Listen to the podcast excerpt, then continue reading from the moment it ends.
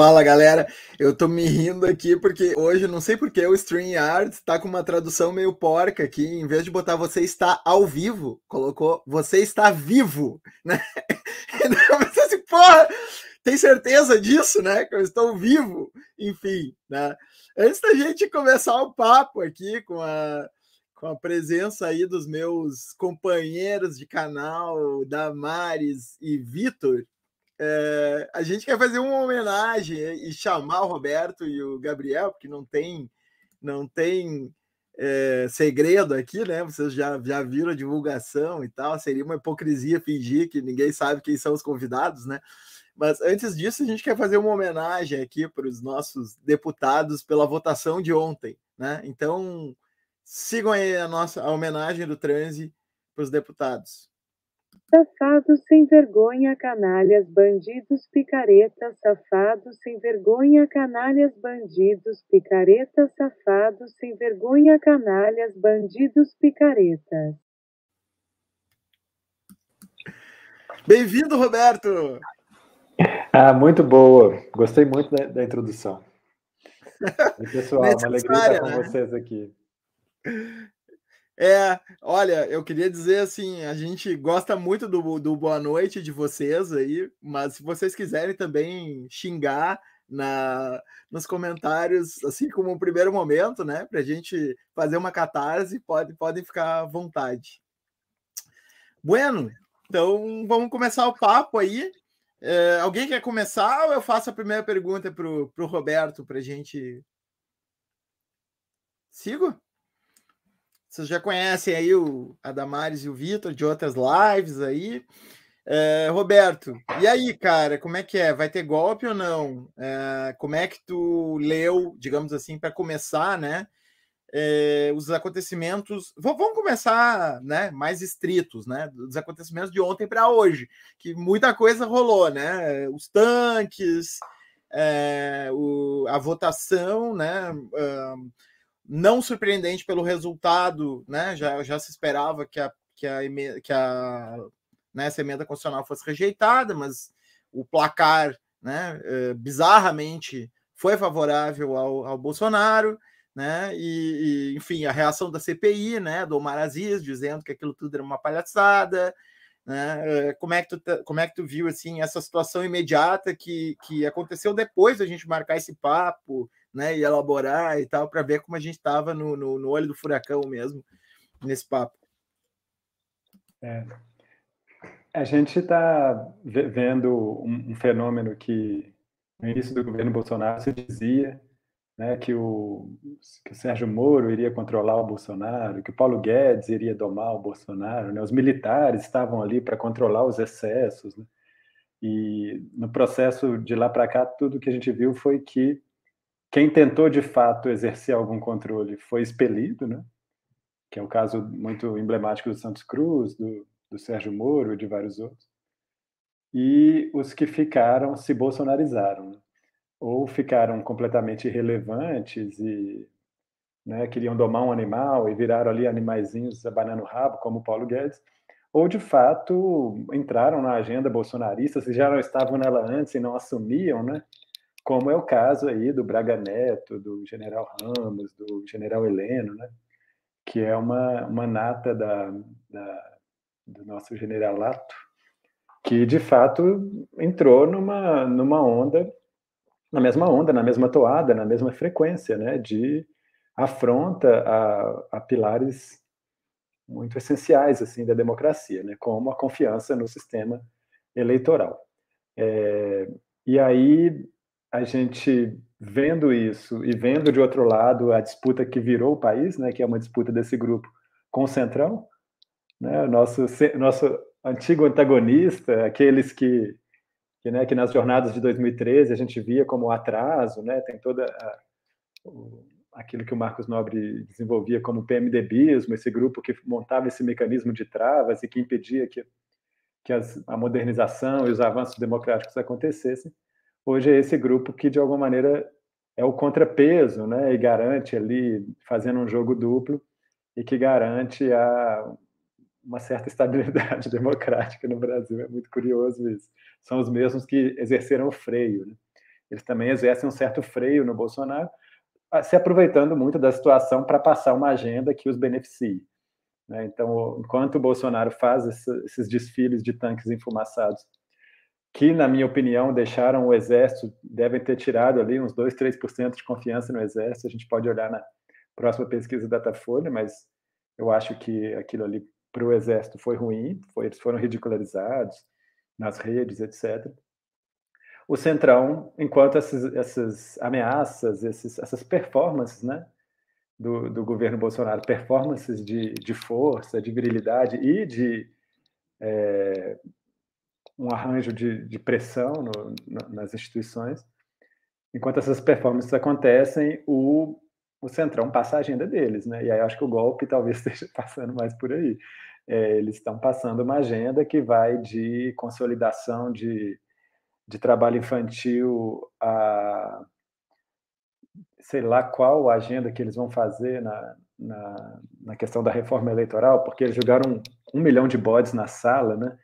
Tem tudo que é bode ali naquela reforma eleitoral deles, tem aquele sistema de votação progressivo, tem até coisas interessantes ali, mas não vai ser feito desse jeito, né? De um dia para o outro, o Brasil vai mudar seu sistema de votação para você votar em cinco nomes na cédula. Isso é uma coisa que vem sendo experimentada em alguns lugares, na cidade de Nova York. Mas, mas ali, aquela reforma eleitoral, no fim, vai ficar o que for mais de interesse para eles, para a preservação da classe política. Né?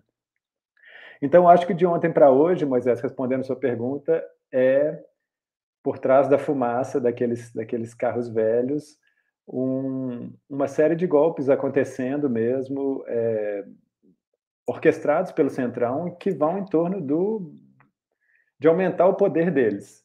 Né? Aumentar o poder deles, de um lado, de fato segura a, a democracia. Acho que eles não querem, né? Um, Para eles é pior ter um, um, um regime que não, não tem esse espaço deles.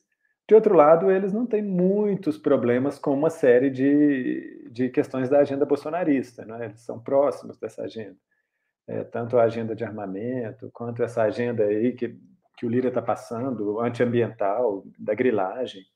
Então, tem uma série de agendas que eles têm interseção com a agenda bolsonarista, conseguem avançar nela com uma certa velocidade, sem tanta mobilização da sociedade, justamente porque isso parece menos grave quando se olha para o que o Bolsonaro está performando. Então, me parece que, essa, que eles acabam trabalhando, de alguma maneira, é, em dupla, ou conformando um, um ataque ou uma série de golpes em que as performances contribuem para que esse outro andamento se dê e, ele, e o Lira parece que muito eficaz nisso. Né? Inclusive, pelo dinheiro que eles estão distribuindo ali, eles têm conseguido bons resultados para eles.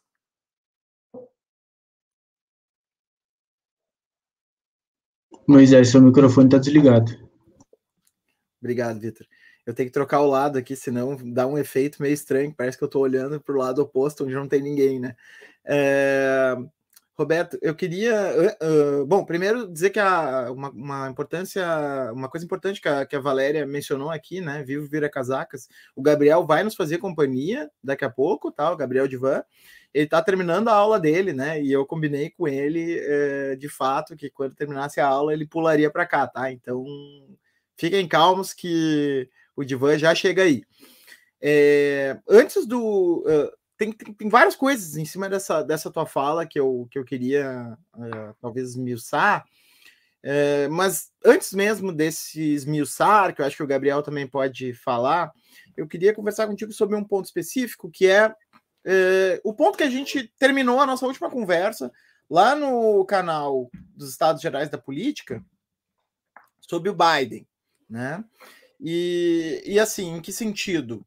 Uh, a gente teve uma, uh, digamos assim, no, no cenário pré-Biden, né? A gente teve uma onda populista autoritária pelo mundo, né? Que circulou ali, sobretudo a partir de 2015, né? E dali em diante começou, né? Trump, Bolsonaro, quase que Le Pen se elegeu e, enfim, né? A gente teve ali uma série de, de governos uh, populistas autoritários de direita, né? Ou neofascistas, como se queira definir isso, né? O rótulo é super controverso, né? Uh, se elegendo com o discurso do outsider, né? Ele seria um verdadeiro anti-establishment, né? Existe aí é, um establishment culturalmente liberal, né? E economicamente pauperizador, né? Para a classe trabalhadora branca, né? Para a classe trabalhadora nacional, né? Ou para a classe trabalhadora, no caso do Brasil, onde a direita joga com o mito da, da democracia racial, né? o, o, o, cidadão de bem, né? Então, o trabalhador em, em contraposição ao vagabundo, né? Então, assim, é, a gente teve essa onda muito marcada, né, por a ideia de quebrar o sistema, né? O Bolsonaro é um candidato que, inclusive, é, conseguiu se eleger sem programa, porque as pessoas realmente queriam que eles desmontassem a máquina, né? Nesse sentido, dá para dizer que o Bolsonaro é um filho bastardo de 2013, né? Seguindo a tua leitura ali, a lá nobre, né, de que ah, eram revoltas anti-PMDBistas, né? É, digamos assim, a esperança que acompanhou o Bolsonaro de destruir tudo era, de certa maneira, uma esperança que dá para considerar como uma esperança bastarda de 2013, né? Mesmo que os manifestantes lá não quisessem destruir dessa maneira, né? Que ele está destruindo, né? Quer destruir para piorar, né? Uh, mas o que eu queria saber uh, de ti, né? Depois dessa longa digressão que um mediador não deve fazer, é é, sobre o, a questão de como que esse governo, como que tu vê, né, é, esse novo arranjo, né, que o Bolsonaro construiu, que é um arranjo fundamentalmente sustentado pelo Centrão, né, que, que a gente sabe que é o próprio establishment, né, é o próprio, né, o próprio PMDBismo, como tu destacou, né, é, como é que vai ficar isso aí, né? Se o, o cara é um outsider e ao mesmo tempo é né, o mais insider possível. Ele próprio declarou, né, explicitamente uh, que ele era centrão, né? Então, tu tem algum palpite sobre isso, alguma hipótese, né, em relação a essa, esse segmento do governo agora enraizado no sistema político? É, o 2013 é muito curioso, porque 2013 era antissistema, né, como você disse. 2013 era um antissistema progressista, assim como o Occupy Wall Street, assim como a coisa lá da Espanha, os indignados e tal. É, eu leio esse filho bastardo como um filho da ressaca, um filho da, da não canalização daqueles protestos em transformações, ou em respostas do, do sistema político a eles.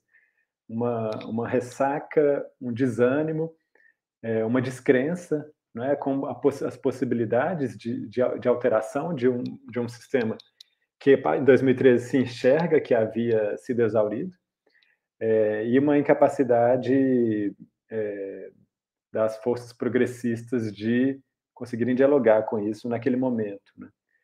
É, e aí, quem, né, quem vampirizou essa energia de junho foi a Lava Jato, na, somente na pauta anticorrupção, as outras pautas ficaram aí, estão aí até hoje, soltas no ar, não foram endereçadas, não foram levadas adiante por atores políticos, ao menos não de formas mais estruturadas e consistentes. E o Bolsonaro é um gênio da performance, né? porque o cara que está há 28 anos no Congresso, do partido do Paulo Maluf, né? o partido que vem da ditadura, que operou esse PMDBismo, que operou sempre próximo, né? ele era uma, uma franja é, autoritária, que sempre de berrar, né? de, de gritar, mas o, a agenda dele era muito parecida com a desses caras, só que eles agiam nos bastidores com inteligência e ele ficava lá performando, gritando, fazendo palhaçada. Mas é um gênio da performance porque ele passou 30 anos fazendo isso, né?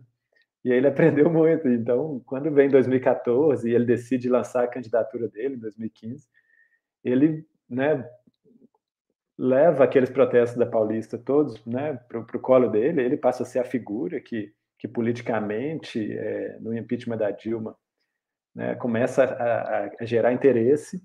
Ele traz os lavajatistas para ele, né, traz o Sérgio Moro para o governo, se apoia realmente né, no setor militar, que ajudou a construir a candidatura dele desde o início, no Paulo Guedes e no Sérgio Moro, mas tem uma relação com esses que é, enquanto ele precisa do apoio, ele usa, e no momento em que ele não mais precisa, ele chuta. Né? E foi o que ele fez com, com o Moro, foi o que ele fez com o Santos Cruz. É, de alguma maneira, o Paulo Guedes está lá passando vergonha até hoje, mas eu acho que ele gostaria de fazer a mesma coisa com o Centrão.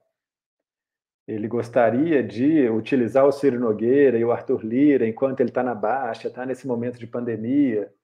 É, putz, tá, né, vamos, não, os caras vão segurar aí para não ter processo de impeachment, para a coisa não piorar. Ano que vem, se a coisa melhorar, esses caras não vão ser quem vai colocar, é, quem vai limitar a ação do Bolsonaro. Eles não, se, se isso acontecer e ele já estiver na alta, ele vai fazer a mesma coisa que ele fez com o Santos Cruz e com o Sérgio Moro. Eu acho que é isso que está na cabeça dele. A diferença é que agora ele está jogando com os grandes players, né? Ele não está jogando com amadores da política como o Sérgio Moro. E aí é um pouco mais difícil, é um pouco mais complicado você dar um nó no Ciro Nogueira, no Arthur Lira. E esses caras estão olhando da, da, maneira contrária, né? Eles estão olhando e falando assim: vou me favorecer aqui, pegar esse dinheiro todo, aumentar minha base, eleger mais deputado estadual, eleger minha, minha turma toda, sair grande dessa história. E depois, na hora que esse cara não servir mais, ou se ele perder para o Lula, a gente se reorganiza aqui. Então, eles não estão dispostos a. E ainda, ainda aproveitam para passar a agenda deles, né? essa agenda, toda a agenda deles que tem interseção com o bolsonarismo. Mas eles não estão não estão dispostos necessariamente a, a entrar depois de um certo limite nessa, nessa coisa autoritária, depois que isso passar a desinteressar ao, ao modo como eles se organizam. Né? Mas acho que eles vão bastante, porque no fim é uma turma que é também herdeira da ditadura. Né? É uma turma do PP, né? O PP é o Arena, é o é partido que estava lá na ditadura, então a, as, as interseções são grandes. Eu vejo o, o governo assim, eu acho que há um autoritarismo, né, como o Bolsonaro performa e gostaria de fazer, talvez, parece um pouco distante, né? Justamente porque esses caras me parece que são mais profissionais e de fato eles vão vão até um certo limite, assim. Mas esse limite de onde eles vão também é muito, né? E o que e a corrosão que, que o bolsonarismo está fazendo com as instituições por dentro, né? Com o aparelhamento da Polícia Federal, do PGR, etc, vai o fortalecer por outro lado. Em alguma maneira, em algum momento, talvez esses interesses conflitem mas é, mesmo esse cenário de controle, ele não é um cenário bom, né? porque ele é um cenário de corrosão democrática e mesmo se o Bolsonaro sair e, e fizer essa aventura que ele vai promete fazer e parece que vai fazer, né, de contestar as eleições, isso mesmo que não dê certo gera abre precedente, né, para outros fazerem isso, degrada ainda mais nosso ambiente de confiança e de, e de formação eleitoral. Enfim, mesmo que não tiver golpe, a democracia sai muito combalida né, do ciclo bolsonarista. Mesmo se ele sair, se ele perder a eleição e sair. Que não é evidente, né, gente? Nem um pouco. Então, acho que em 2013, uma das coisas que eram fortes, assim, né, esse sentimento antissistema, né, eu lembro do, dos manifestantes, a gente fazendo jogral em, em, Goiânia, por exemplo, a gente, a gente alternava o jogral, e teve um cara que foi falar por que, que a gente estava lá fazendo protesto. Ele chegou e falou: esse protesto aqui não é apenas pelos ônibus, esse protesto aqui é contra tudo isso que está aí. Ele falou essa frase, assim, e não, não começou, e, e tá, está apenas começando, gente e saiu, assim, a gente saiu chamando algumas pessoas do ponto de ônibus para ir com a gente, né? O que, eu, o que eu fico pensando é, tipo assim, quem que representa isso hoje, né? Porque o, o, o Bolsonaro, ele continua sendo antissistema, existem alternativas antissistema, existe alguém que fala antissistema que não é o Bolsonaro, porque, porque me parece que ele monopolizou o discurso antissistema, né? É, o discurso da mudança. E o, o resto está encurralado num conservadorismo, assim. É, naquele momento era a Marina, né? É engraçado pensar isso. Mas é, era uma espécie de antissistema soft, né? Ela falava assim, não, de um jeito muito. que não era esse antissistema patriarcal, né? Vamos dizer assim. Era um antissistema soft. Ela dizia, ah, não quero governar dessa mesma maneira, essa mesma coalizão. E ali em 2000. É, a governabilidade brasileira, dando. Tem até um discurso que coincide, né? que, dando lugar para os partidos, vou pegar os melhores dentre os partidos. O Boulos hoje faz um pouco esse discurso e, e às vezes é curioso, né? O Boulos falou um dia numa, numa entrevista, né? Não, mas o que, o que eu sou contra é o toma lá da cá, né? Que é, é o mesmo, a mesma crítica, né? Ao como funciona o, política brasileira e esse papel dos interesses fisiológicos, etc. O Boulos tem um pouco essa, esse, esse lugar, eu acho. Mas não sei, assim, depois que a candidatura da Marina foi soterrada e a figura política dela deixou de ter relevância, por diversas razões, me parece que o que aflorou nesse antissistema foi a violência brasileira, a violência patriarcal, machista, esse, esse lugar. É, o antissistema hoje ele é, ele é patriarcal. Né? É, quem são as figuras hoje que, que falam popularmente e que conseguem evocar esse antissistema? O Bolsonaro, que é um, um gênio da performance, curiosamente o Lula.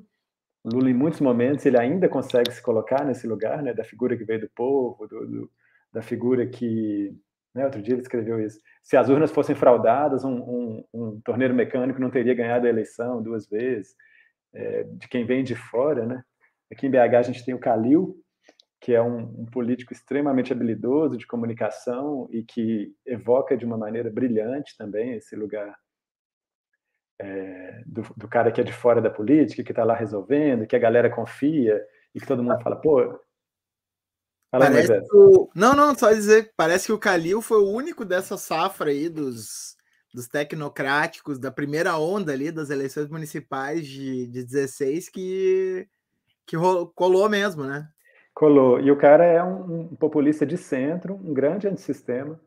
É, eu assisti ano passado algumas é, aquelas entrevistas qualitativas na eleição. A gente estava aqui na campanha da Áurea. E aí o cara é blindado, bicho. Perguntava, mas e o Calil, o que, que você acha dele? Não, ele está lá, ele está tentando o que dá para fazer, ele faz, ele é sincero e tal.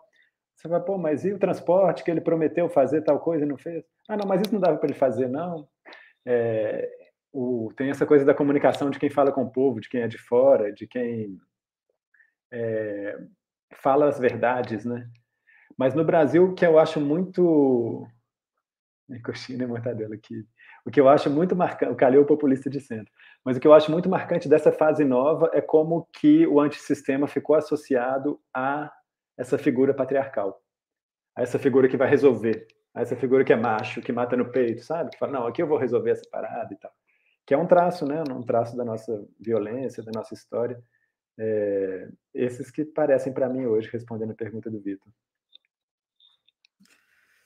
É, eu, eu, eu acho até que a Dami pode fazer, né, como, uh, enfim, né, desde uma outra perspectiva de corpo, né, uh, ela pode fazer um comentário bem interessante que, uh, sobre isso, porque me parece que o, o, o esse, essa vocação populista antissistêmica tem muito a ver também com voluntarismo, né?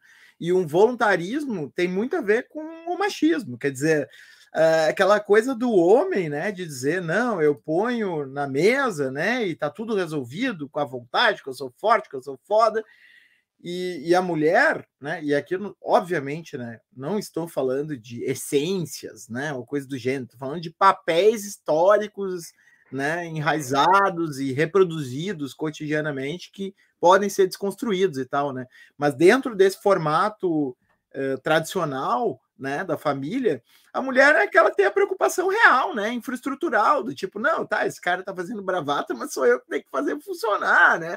O cara diz que vai nos levar lá para o Alasca de carro, mas na verdade quem tem que pensar nas coisas que tem que levar, né, nos casacos e tal, sou eu, né? Então, assim, é, não por acaso, aliás, né, já tem, tem esses estudos aí que, que mostram que as, é, enfim, de novo, né, sem qualquer essencialismo, mas as gestoras mulheres da pandemia foram muito mais é, eficazes, né, do que os homens. Então, Damares, sei lá, pode também comentar outras coisas, se quiser já emendar outra pergunta.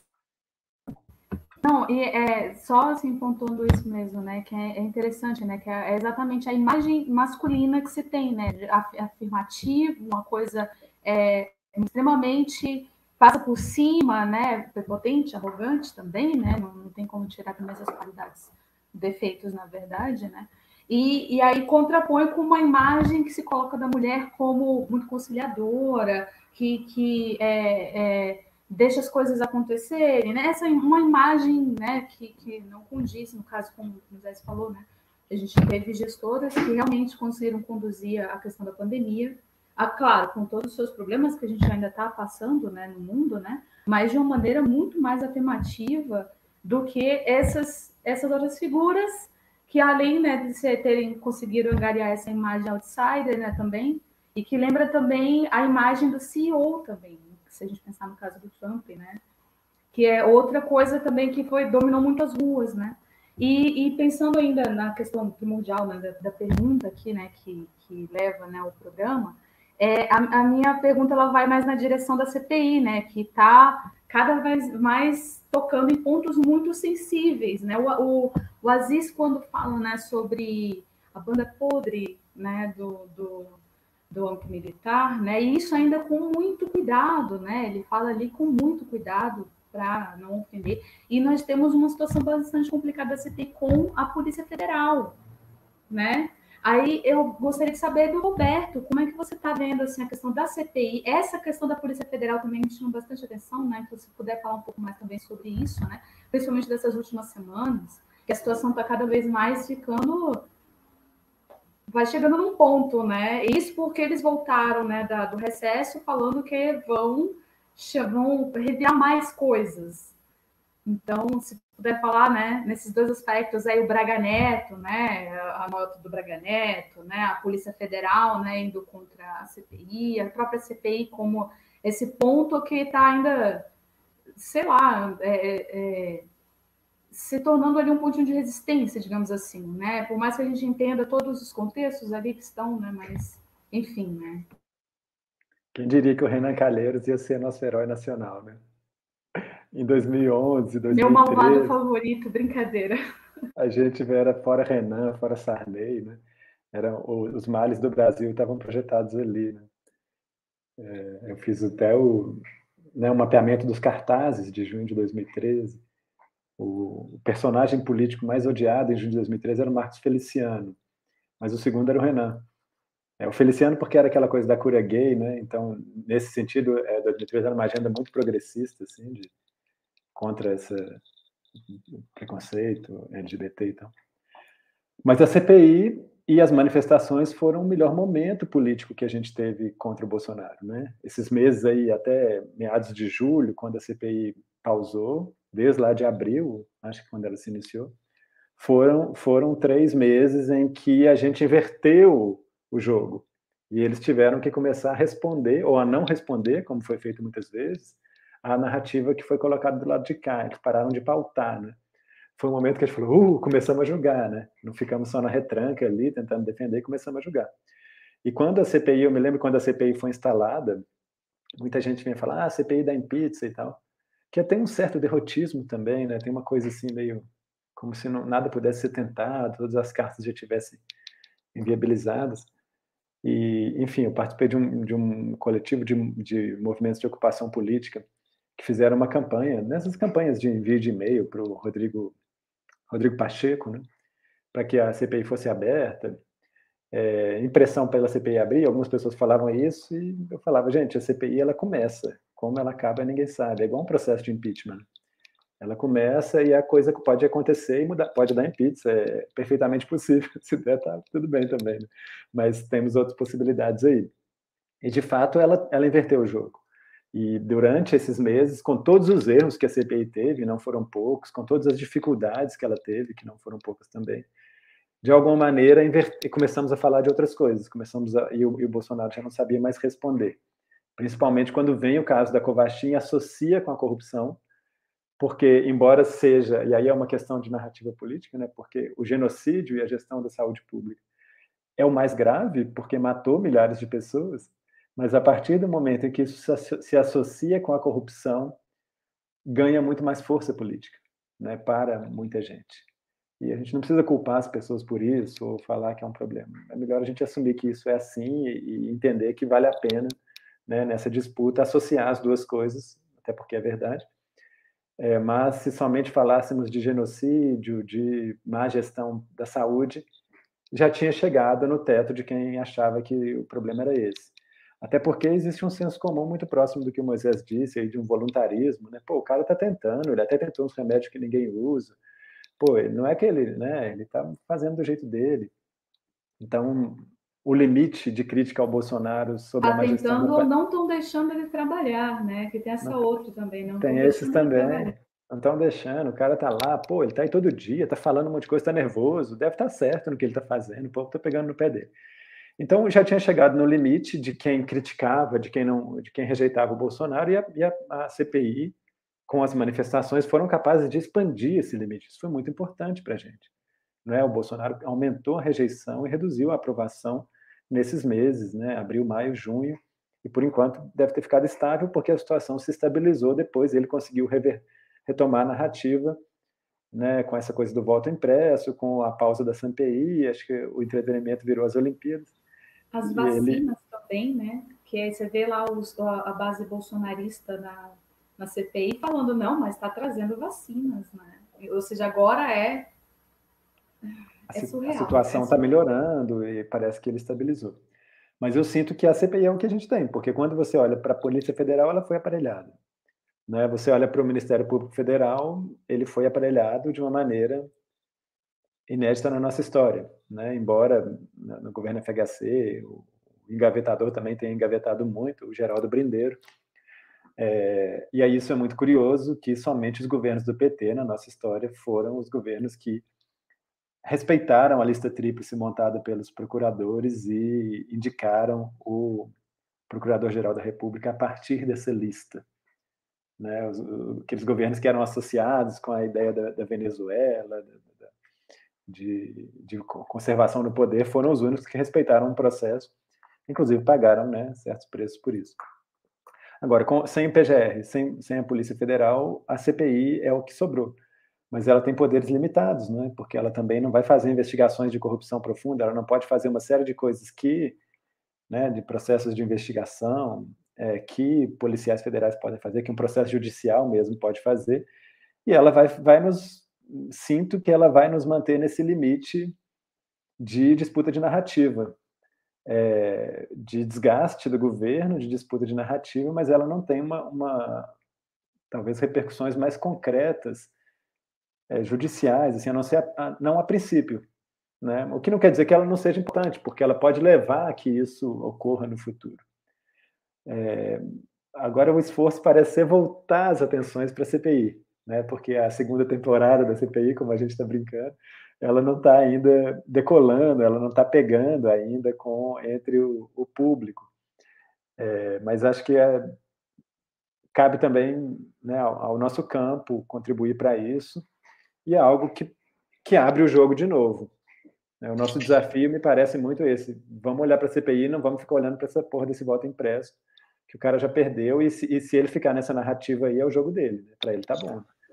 Mas depois de 2016, é possível golpe? Afinal, já teve golpe? Eu fico às vezes nessa dúvida. Porque o nosso campo político parece ter essa dúvida, assim, se, se é possível, se aconteceu, se está acontecendo, se já sentir. Eu, eu queria saber sua opinião sobre esse ponto, assim, de... Roberto, segura essa, segura essa, vamos segurar essa pergunta aí, que nós vamos introduzir um novo participante aí no nosso papo, Gabriel Divan. Eu fazer aquela saudação lá, Felipe Abal, assim, do old school, do primeira temporada, né, do Vira Casar. Gabriel Divan! E aí, Gabriel, como é que você tá? Sendo o representante aí de, de uma cidade que vai ser a primeira estátua do Bolsonaro? Uh, primeira pergunta é sempre essa, né? Me ouvem, me enxergam bem? Beleza, beleza. Uh, bom, uh, prazer estar aqui com vocês, né, pessoal? Uma alegria muito grande participar aqui desse debate, ainda que os temas né, não sejam os mais agradáveis em relação ao que a gente tem vivido. E não sei se o Abal vai ficar bravo, né, com essa imitação dele que parece uma voz de desenho animado. É, e também nesse momento não me encontro na gloriosa Passo Fundo, né, porque para quem não me conhece eventualmente, eu sou professor da Universidade de Passo Fundo. Uh, estou uh, nesse momento em Porto Alegre, aliás, né? Já peço desculpas pelo atraso, porque eu estava em sala de aula, ou pelo menos em sala virtual de aula, porque fisicamente estou na mesma sala de sempre, né? Estou aqui no meu escritório. E a questão uh, é muito interessante sobre vários aspectos, né? É, eu já fui da raiva quanto a esse assunto em alguns momentos, talvez, né, é, nessas 48 horas em que o, o, boato veio à tona, eu já fui da raiva para uma tentativa de, de desestressar a partir de pensar eventualmente galhofas poéticas que possam ser feitas eh, para com uma estátua como essa, talvez, né? Eh, aquilo que era objeto de estudo do meu amigo Moisés há um tempo atrás, possa servir para a gente pensar politicamente a questão da profanação, né? Hoje, por exemplo, de tarde eu já estava com uma outra mentalidade. Eu já acho que passado tudo isso e eu tenho fé e esperança, né? E veja que eu não estou colocando conotação política eleitoral aqui, eu estou colocando conotação afetiva na coisa. Eu tenho esperança de que isso aí vai passar. Eu até sou favorável à mantença dessa estátua para que ela possa receber homenagens constantes, né, a partir de cueca, sorvete, barro, outras coisas aí, né, e outros fluidos que possam ser adequados a um tipo de coisa como essa, né, lamentável, eh, lamentável sobre todos os aspectos, um culto à morte e um culto à má gestão pública, porque no mandato de um camarada que ainda nem acabou, né, já ganhar uma estátua como se ele fosse um estadista digno de figurar nos anais históricos, né, é completamente uma piada. Eu prefiro achar que é assumidamente isso, né, um culto à morte, um culto à incompetência, um culto à corrupção, um culto a tudo isso que nós estamos vendo que é a praxe do governo e, logicamente, né, não poderia deixar de ser para já conectar no nosso assunto, um culto a essa forma de governar que está mais do que instituída, que é basicamente uma grande troca de emendas e cargos com agora né, esses personagens que uh, entram à tona e entram de uma maneira muito efusiva, que são os militares, né? Militares que na minha opinião, eles não sobrevivem mais a partir de um espectro, de uma possibilidade de um golpe literal, né? E talvez seja eu querendo acreditar nisso, mas a, a gente lá no Vira Casacas eh, entrevistou essa semana a Natália Viana, que tem uma pesquisa incrível sobre a questão né, eh, da atuação dos militares em termos de governo e segurança. Ela também eh, comunga dessa opinião, ou talvez eu comungue da opinião dela, que é muito mais entendida. O fato é que Gente amiga, eu não sei se terá um golpe retrô, né? O golpe vintage porque o golpe já está acontecendo e o golpe é uh, os militares no Brasil aprenderem direitinho a esquemática de funcionamento de um centrão, no sentido de ficar uh, fazendo pressões políticas em troca de uh, possibilidades de cargo, espaços e verbas e tudo mais. Ou seja, a gente está trabalhando com uma possibilidade aqui de visualizar não um golpe à moda antiga, até porque eu acho que isso aí me parece que já houve mais turbulência na América Latina que poderia gerar, né? A gente lembra da Bolívia com uma coisa que durou até uma próxima eleição. A gente viu uma eleição do Peru que foi conturbada, mas que, ao que tudo indica, pelo menos por enquanto, né, permitiu uma posse de um presidente. A gente vê a situação no Brasil cada vez mais jogada para esse tipo de coisa, né? O nosso presidente, uh, ele, ele, ele não surpreendeu ninguém, né? Só os muito ingênuos quando ele veio com essa história de nova política, porque na verdade, né, ou fora da política, ou fora do sistema, sabe-se lá como é que eles estão chamando isso agora. O fato é que é a versão mais caricata ou mais triste de fazer velha política que a gente conhece e conheceu. Só que agora, ao invés de uma parcela muito sedenta de parlamentares federais, nós temos ela na conta, juntamente com um monte de gente que está fardado, né? E está pilotando alguns equipamentos tanto quanto estranhos, né? É, se falou muito ontem nos exemplos da corrida maluca, né? Porque é um monte de maquinários enferrujados, né?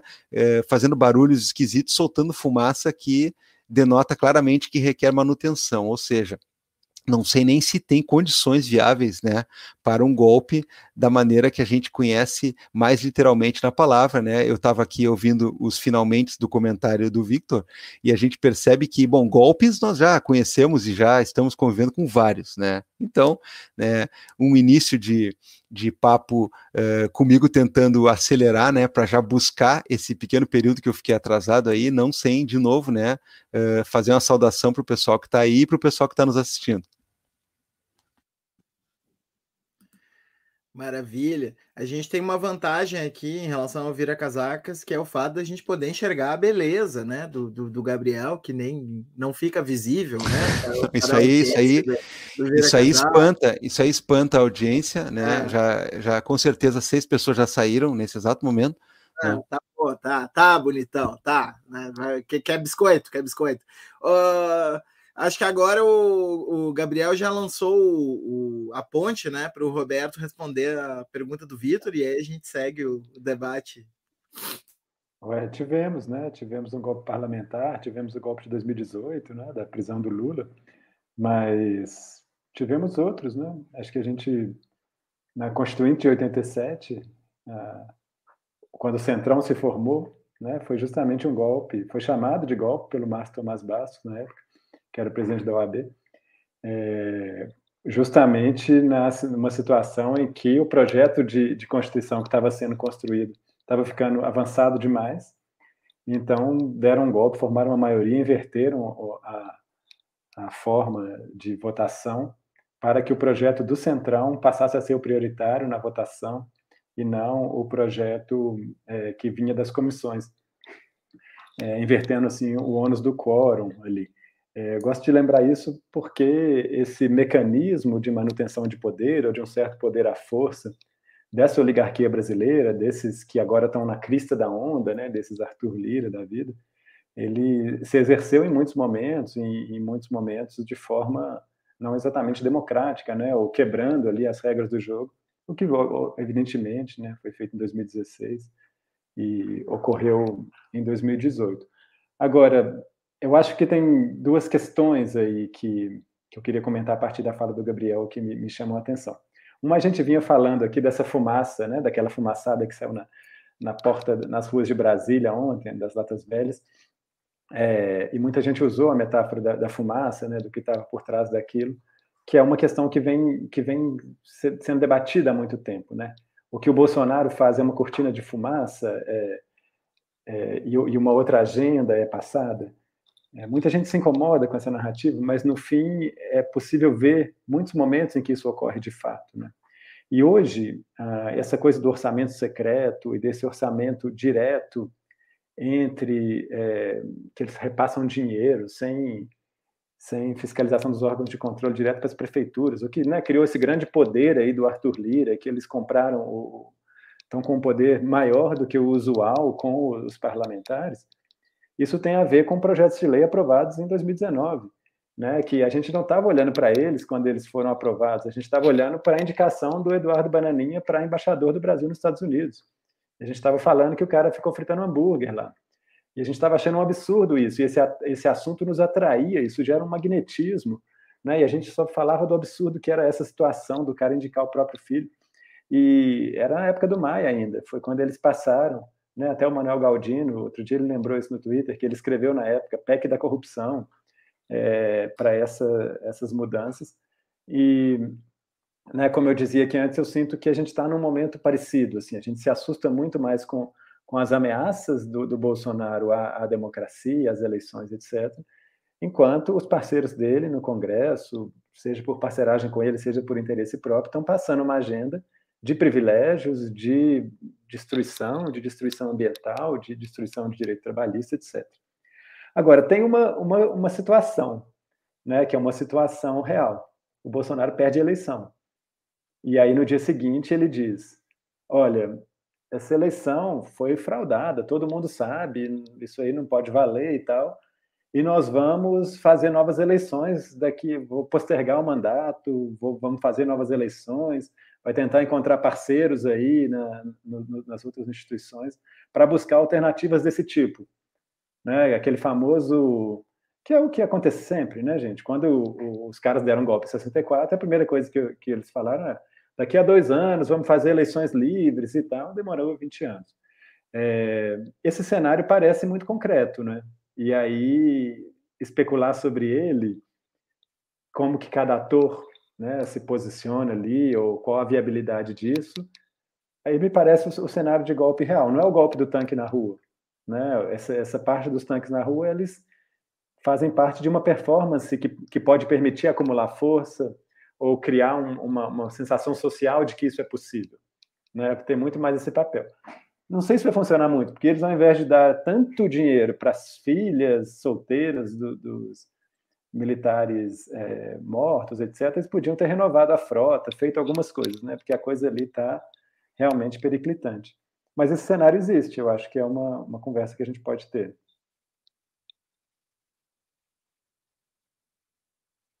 Eu fiz quase o papel de mediador, que levantei a bola ao invés de, de, de bater.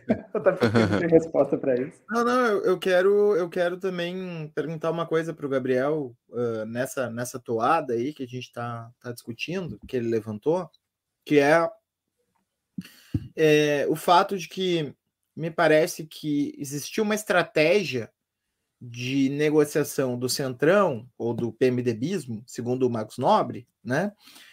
Que era a estratégia de bloquear as pautas progressistas pelo veto, né? Estabelecendo uma troca de cargos que possibilitava a governabilidade em geral, né, dos governos. Então, ele dá sempre o exemplo do caso da CPI de um Palocci que poderia ter rolado no início do governo Dilma, que possivelmente poderia ter dificultado muito né, o governo se tivesse acontecido. Uh, e a bancada uh, teocrática, né? Como é que vão chamar isso, né? Bancada neopentecostal, mas também uh, católica e tal, bancada religiosa, é, resolveu trocar né, o arquivamento da CPI pelo arquivamento do kit anti-homofobia, né, que chamado então depreciativamente kit gay, né, pela extrema direita. Então existia esse modus operandi, né, de um de um de um PMDBismo que, que operava por meio de vetos e que negociava nos bastidores, né. É, o que eu acho louco é que me parece que os militares os militares, o centrão militar, né, como cronista da Globo lá fala, né? É, ou o Arenão, né? Como já estão falando também em outro podcast, fora de Teresina, né? É, faz esse, essa negociação não por meio de vetos e ameaças de, de não se ultrapassar uma, não, não, não passar uma determinada pauta, mas por meio de ameaças à democracia. Então parece, sabe, sabe aquela diferença do parlamentarismo entre governo e Estado? sabe? Assim, ah, tem o chefe de Estado e o chefe de governo, né? O chefe de Estado é aquele que toca nos alicerces fundamentais e, portanto, só atua por exceção. O chefe de governo é aquele que faz o dia a dia político do país, né? Parece que a gente está no nível da negociação, no nível da chefia do Estado, né? É como se a gente tivesse criado um parlamentarismo em que o parlamento são os militares e o chefe de Estado, né, tá ali administrando ameaças institucionais, né, nesse nível que coloque em, em xeque a própria discussão se o que a gente vai viver é um regime autoritário ou um regime democrático. Não sei, estou lançando essa bomba para ti aí, Gabriel. É, é, é interessante porque é, não vamos negar que existe esse componente, porque é, entre outras coisas, né, é, aquilo para o que os militares são talhados a fazer. Né? Então existe sim, e a gente conhece muito bem né, o teor dessas notas aí. É, a última a última referia uh, a ideia de que uh, o outubro deveria ser um outubro verde-amarelo e não vermelho, né, fazendo uma alusão às votações e às medidas que deveriam passar no, no no parlamento, ou seja, uh, é inegável que existe esse componente uh, que está colocado no cenário, que são essas ameaças, e são ameaças claramente que não mencionam, mas elas deixam uh, bastante explícito a ideia de que vai haver um conflito, né? Um conflito armado, no caso, né? Agora, me parece muito mais factível pensar que os militares estão jogando com apoio e estão jogando com o próprio prestígio da instituição e a própria possibilidade de serem também fiadores de, de governamentabilidade do que, uh, eventualmente, uh, uma ideia de uma guerra civil ou coisa parecida. Né? Uh, eu também não vou ser o ingênuo aquele que vai dizer que existem, assim como no, no, no, governo Bolsonaro, que se falava, ou pelo menos alguns falavam, né, que haveria uma ala técnica, uma ala ideológica, a gente sabe que essa divisão aí é meio, é, ela é inconsistente, né, porque não me parece que as pessoas não estejam afinadas ou não me parece que elas estejam divididas sobre esse aspecto, como se um efetivamente tivesse algum ranço ou algum tipo de problema com o outro e é uma aliança puramente pontual ou estratégica.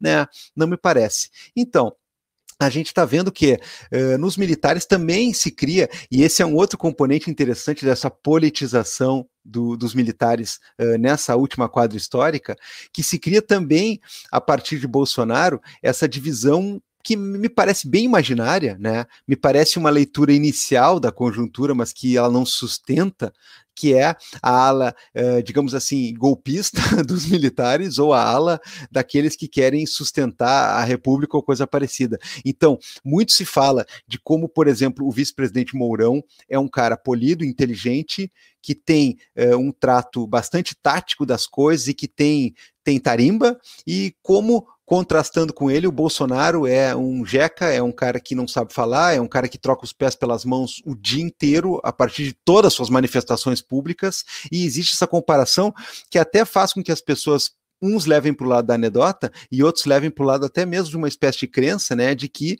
num eventual saída do Bolsonaro, o Brasil estaria melhor governado pelo Mourão, né?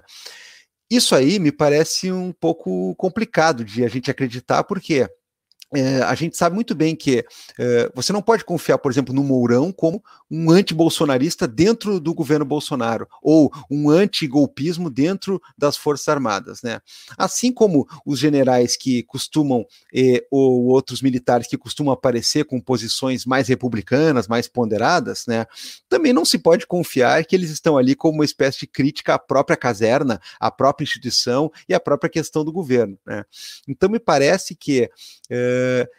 eu acho que é até o contrário, né? Eu acho que esses que botam a cara para fazer um jogo de ameaças golpistas, como lembrou aí o Moisés, né? Que estão atuando como uma espécie de parlamento a nível de discussão eh, de chefia de Estado, eh, me parece que eles não são tresloucados, uh, ainda que eles não representem a totalidade das Forças Armadas. Eu, eu, também acredito que não representam, mas eles não são tresloucados ou pessoas que uh, estão ali um pouco mais acirradas ou coisa parecida. Eles são úteis. Eles são úteis porque é estratégico para os militares que haja tudo isso, né?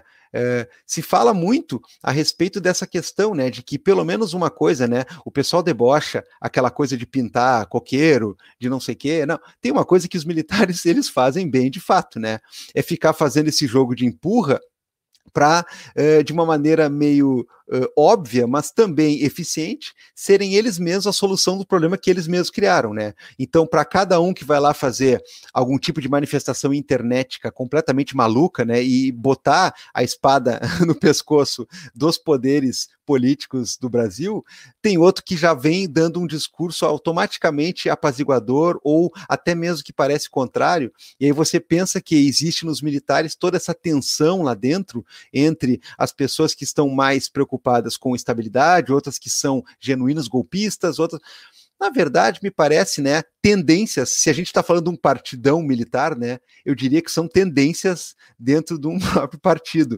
muito mais do que uma espécie de, de é, curto-circuito lá dentro. Então, sim, há quem esteja negociando ou tentando negociar com o governo a partir disso, a partir de ameaça, né?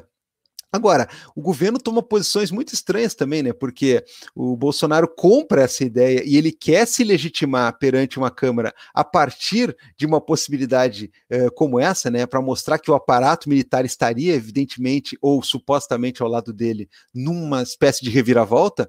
E aí promove esses espetáculos ridículos aí, né? Uh, eu não quero ser também o mais otimista de todos, né? E a gente não pode confiar na nossa chamada bolha internetica, mas eu acho que não é muito arriscado dizer que o que o Brasil e, de certa forma, o mundo viu foi uma aparelhagem lá. Uh, bastante né, claudicante, né, para não dizer vergonhosa.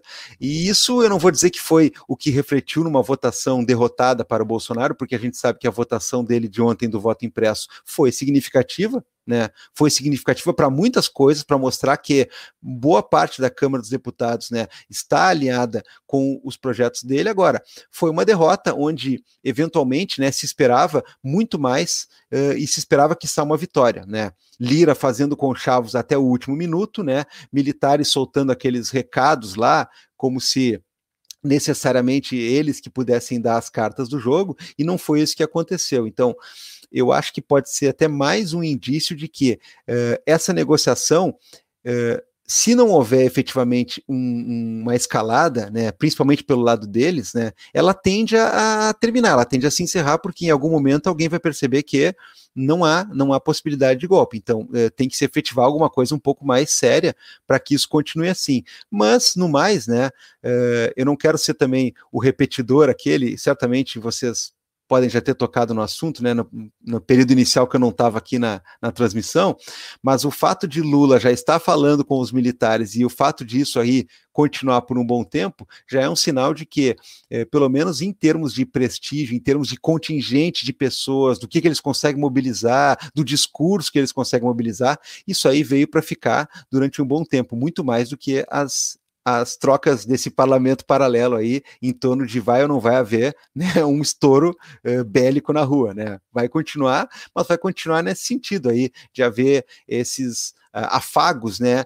de um poder para com o outro, sempre trazendo os militares para dentro, porque a forma como o Bolsonaro fez, né, deixou todo mundo mal acostumado, né? Tem ministro da saúde que é militar, ministro não sei do que que é militar, chefe não sei o que que é militar, ou seja, né, é, dá para dizer que matematicamente a gente está tá num governo que não é exageradamente militar, mas é, é uma coisa assim que é, é, é fato isso, né? Não é uma, não é uma é, suposição discursiva, não. Olha a quantidade de gente ocupando cargos de chefia e de executivo nomeados que são militares, né? Ou seja, né, se começar de repente varrer esses cargos, aí talvez a coisa fique pior, né? Mas por enquanto, né? Vamos dando ali os carguinhos, vamos ajeitando as coisas, né? É mais gente para conta, né? Mais gente para o caderninho, não basta só a Câmara dos Deputados agora. Você quer comentar também, Roberto? Ou posso fazer uma próxima pergunta, né? Já partir para outra pergunta. Pode? É, a gente sabe também que o contexto do Brasil ele não é um contexto é isolado, né? Tem a questão também imperialista, que também adentra bastante a questão eleitoral, né? As questões Lava Jato também estão aí, né, para mostrar esse aspecto também, né? Tem essa é, invasão, né? Essa é, é, também tem um contexto de fora, né? E aí eu queria fazer a pergunta que o Ilan colocou no chat, que também eu acho que mexe também com as nossas angústias, né? Ele pergunta o seguinte: o fator Biden não parece impossível que Biden aceite deixar o Brasil na direção à China por meio do novo governo Lula, depois das perdas da Bolívia, do México, do Peru e até do Chile? Não pareceria necessário a Biden manter a fortaleza Brasil? Aí eu queria que vocês comentassem, né, um pouco também, né, sobre a questão imperialista também, que tem uma força muito, né, grande sobre a, a questão eleitoral no Brasil, né. Deixa eu só fazer um adendo à pergunta do, do Ilan, ao comentário da Damares, que eu e o, o Roberto fizemos lá o, o papo, né, sobre o Biden é, na, no canal dos Estados Gerais da Política, com a Tati, né, e a Débora Freire, e, e a nossa e, parece, né, que, que a tendência seria o Biden ir na direção do, do Lula, né? Justamente para porque afinal, né, também o Eduardo estava ali lado a lado agora com o Trump dias atrás, né? É, e achei muito interessante essa inversão, né, que o que o Ilan fez, né? Essa inversão é, infraestrutural assim que ele fez, né, de, de não pensar só nos termos do jogo da política habitual. Manda bala aí, eh, Roberto. Desculpa o meu. Não, ótimo. Eu até joguei lá no chat, depois da pergunta do Ilan, a, a matéria do Oliver Stunkel é, na, no El País, mas ele, ele parte mais da nossa premissa, Moisés, quer dizer, é porque acho que tem um senso aí de que ah, o Trump era alinhado ao Bolsonaro e agora com que é, faz muito sentido, né? Assim, se o Trump tivesse sido reeleito, a nossa situação no Brasil seria muito pior. É, mas com o Biden, que é opositor do Trump, não haveria um apoio dos Estados Unidos a um eventual golpe, né?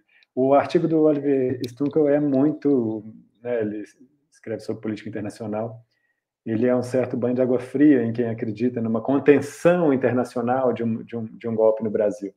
Ele elenca lá uma série de motivos, mas que principalmente, no fim das contas, esse, esse cenário de ah, vamos fazer eleição em breve, é, quem mandaria mesmo o embaixador embora, quem romperia mesmo relação comercial, isso não parece tão evidente, assim, visto que tem outros interesses em jogo, em jogo e aí os interesses que o Ilan coloca na pergunta, eles vêm, né? É, abandonar o Brasil, romper relação com o Brasil para os Estados Unidos poderia significar também permitir que, essas relações, que essa relação se fortalecesse com a China.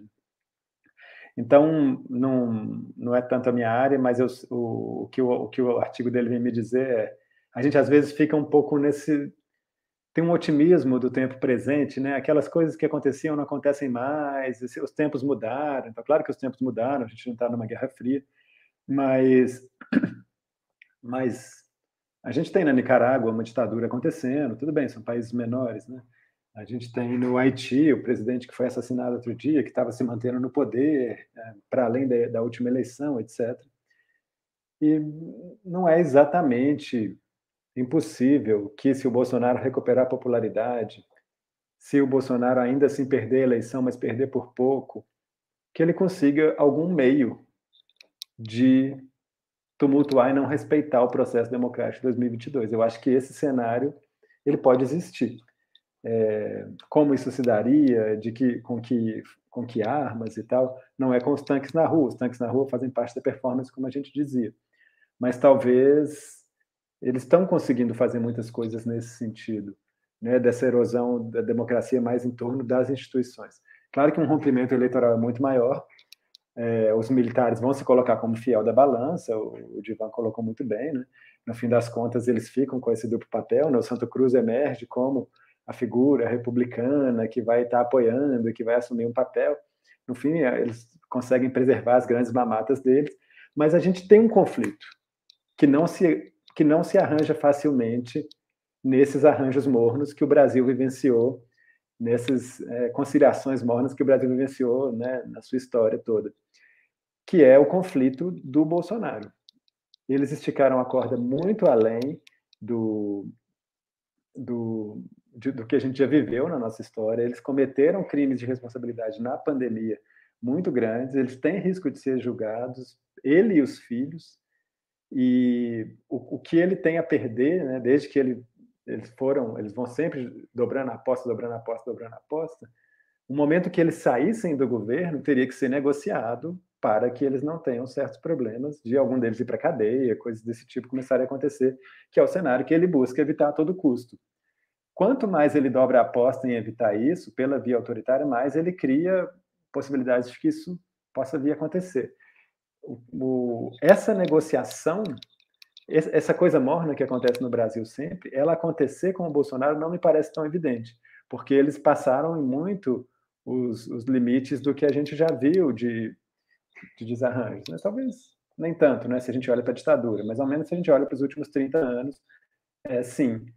Então, assim, eu sempre tendo a achar que no Brasil as coisas se acomodam, mantendo os poderes e os arranjos finais, mas me parece que esse conflito ele é mais difícil de ser acomodado. O conflito entre o Bolsonaro, a possibilidade deles estarem fora do poder de fato, é, depois de tudo que eles fizerem, fizeram, e com a possibilidade deles serem julgados por essas coisas. Não sei como vocês veem. Então, eu acho que para falar de golpe, seria tem uma coisa que é importante que é a base popular, né? E quando a gente fala de base popular de Bolsonaro, tem uma coisa que a gente lembra, são com os caminhoneiros, né, cara? A greve dos caminhoneiros de 2018 é uma coisa que remete a uma possibilidade de intervenção ali, de paralisar tudo, de, de apavorar a política e os meios tradicionais de fazer política. E ali o bolsonarismo estava muito intenso, muito forte. É, e também essas motociatas que o bolsonarismo vem fazendo, vem da discussão que ele sempre teve, da discussão do trânsito, assim, né, do, do da questão da, de, da flexibilização das multas, que é um apelo ao trabalhador do trânsito, ao trabalhador da cidade, que, que o Bolsonaro teve, né? A questão que me parece que vem acontecendo nos últimos meses é que nesse começo de ano, por exemplo, teve uma tentativa de greve de alguns sindicatos de caminhoneiros que que estão discordando da política de combustíveis do Bolsonaro. Eles estão começando a pautar o fim da PPI, da política de paridade internacional, e a PPE.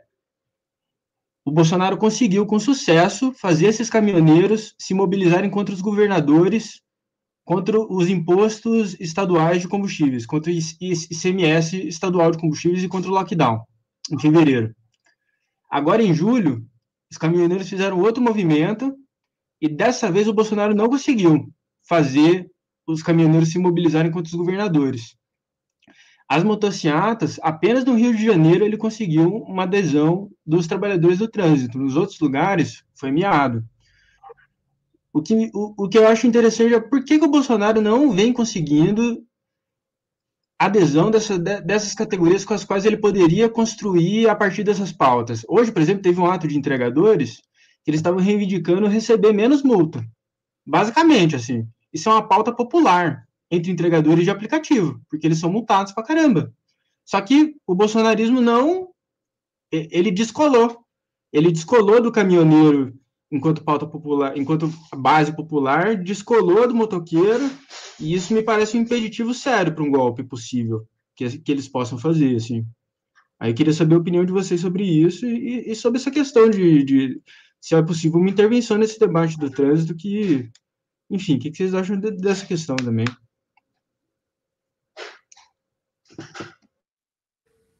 Vai, vai alguém? Vai eu? Pode falar, Gabriel.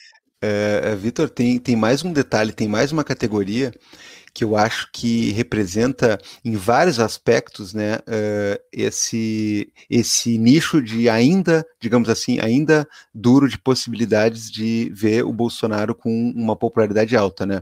É a polícia militar. Né? Então, assim, uh, até mais do que essa questão de, de forças armadas, né, exército, marinha, aeronáutica, né? Eu visualizo na polícia militar um, um combo muito interessante ali, porque uh, ali tem trabalhador que é mal remunerado, né? ou seja, é trabalhador que estaria apto a, a, integrar essas demandas aí por melhoria de condição, melhoria de salário e tudo mais, né? na linha do que muitas vezes trabalhadores né, mais precarizados podem fazer. Só que ali também há o componente do militarismo num sentido uh, que a gente pode explorar é, imagético, né? Uh, o discurso do Bolsonaro ainda pega muito forte naquele tipo de reacionarismo do bandido bom, bandido morto, uh, da possibilidade de uso da violência para resolver os problemas sociais, da legitimidade do uso dessa violência a partir de quem é bandido, quem é policial ou quem está do lado certo, entre aspas, né? Então, nesse contingente de pessoas, ainda existe um núcleo de apoio muito grande, né? E ali se quisesse falar de tanto de opção política quanto de ideologia, quanto de crença, ou culto, ou coisa parecida, ali é um caldeirão interessante, né? Ali é um caldeirão interessante. Agora, esses outros profissionais, né?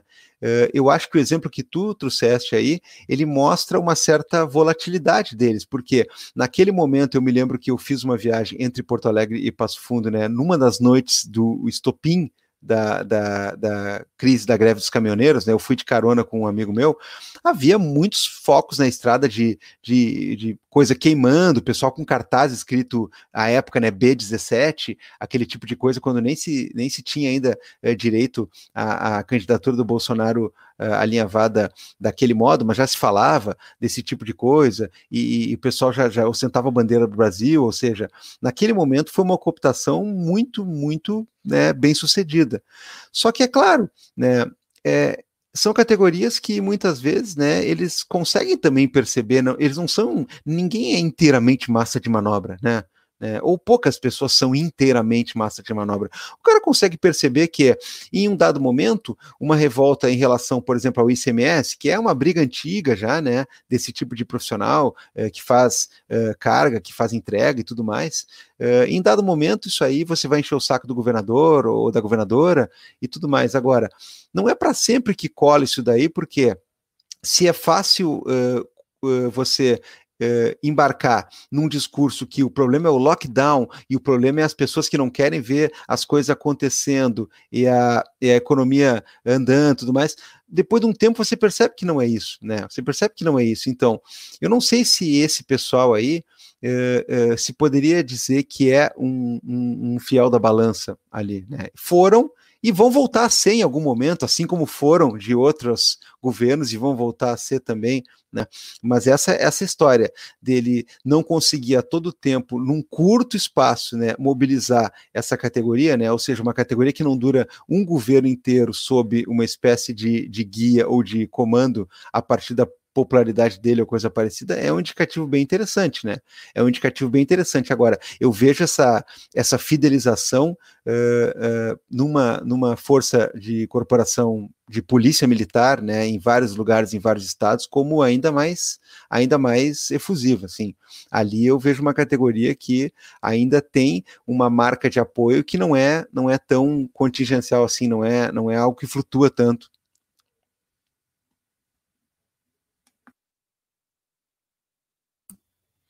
Roberto, acho que tem várias questões relacionadas com trânsito, né? Talvez te interesse aí de, de motociata e caminhoneiros, etc e tal.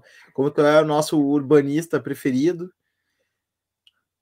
Eu fiz um artigo em 2019 sobre o, o bolsonarismo e o trânsito, né? Como que eles operavam, é, né? desde a campanha, na verdade, né? Buscando isso que, não só para os trabalhadores, Vitor, mas para o motorista comum também, né? Como que eles buscavam é, uma agenda que é uma agenda que não resolve nenhum problema, mas ela, ela pelo menos ela espia uma culpa, né? Ela fala que existe uma indústria da multa e que nós vamos acabar com essa indústria da multa, está sendo roubado pelas multas, etc. Isso funcionou muito para o bolsonarismo, eles usaram muito vídeo, Eduardo Bolsonaro usou muito.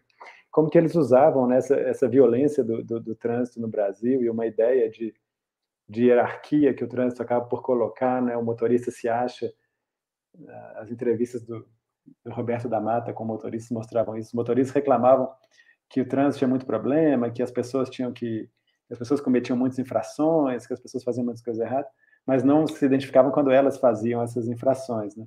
Elas achavam que era isso mesmo, que era normal, podia fazer, que podia furar sinal, podia ultrapassar na contramão, porque é, naquela situação era, era, era aquilo ali o bolsonarismo servia muito disso, né? Na verdade, a lógica do Bolsonaro é essa lógica do, do, do sujeito mais forte, da lei do mais forte, né? De abrir mão da, das regras que organizam a, a coletividade em prol de regras individualistas, como se ah, não, não precisa respeitar a lei, não, não, precisa seguir a lei, cada um respeita quando der, vai dar certo e tal. É, e, e, ele opera dessa maneira, né? opera dessa maneira quando ele né, se, indigna quando ele é multado por fazer uma pesca irregular, né? É, é, é, sempre esse sujeito acima da lei. Depois escrevi um outro artigo que desenvolve isso, junto com a questão dos condomínios, né? Os territórios em que essa essa essa coisa fora da lei é, tem operado. Mas eu acho que é isso, assim, eu não saberia dizer por que razão esses setores, né? Eu não estou tanto no campo, assim, esses setores alguns organizados, outros não, não, não aderem hoje ao bolsonarismo, acho isso muito bom, assim, é uma boa notícia, né? É, em São Paulo, eu sei que, por exemplo, a candidatura do Boulos conseguiu um ótimo diálogo com setores de entregadores, e eu acho que a gente né, precisa muito disso, assim.